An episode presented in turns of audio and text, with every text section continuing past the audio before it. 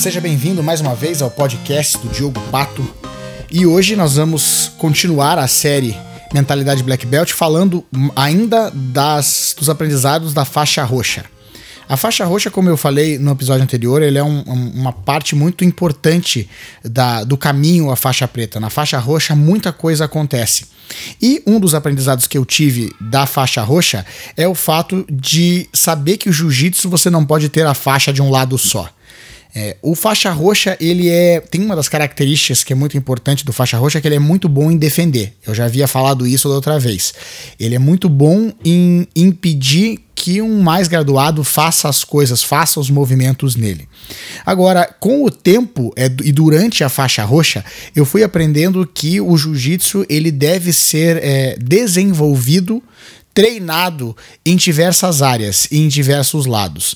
Primeiro, é saber a, essa diferença entre o passador e o guardeiro. Para quem não conhece jiu-jitsu, o guardeiro é aquele que está jogando com as costas no chão e o passador é aquele que está por cima tentando passar a guarda.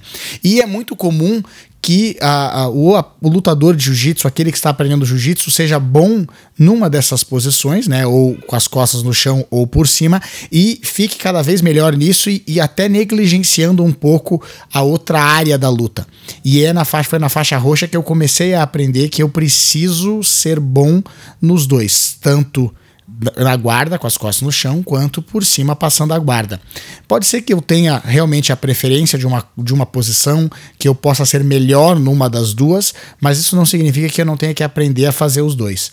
Pela, da mesma forma que no jiu-jitsu eu posso entender que o jogo é um jogo simétrico, ou seja, aquilo que eu posso fazer para o meu lado direito, eu também posso fazer para o meu lado esquerdo.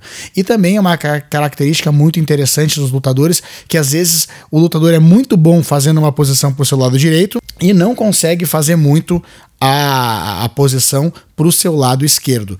Então, isso também é um dos aprendizados que eu tive, é aprender a fazer as posições dos dois lados. E eu digo faixa de um lado só porque isso também é um dizer comum dentro dos tatames, né? Que o faixa preta, ele é o faixa preta completo, ele não é faixa preta de um lado só. Você não pode ser faixa preta pro teu lado direito e ser faixa branca pro teu lado esquerdo, ou seja, você consegue fazer tudo muito bem pro lado direito, mas não consegue fazer pro lado esquerdo. Ou ser faixa preta fazendo guarda com as costas no chão e ser faixa roxa passando guarda porque você não consegue fazer muito bem. A faixa ela tem que ser completa.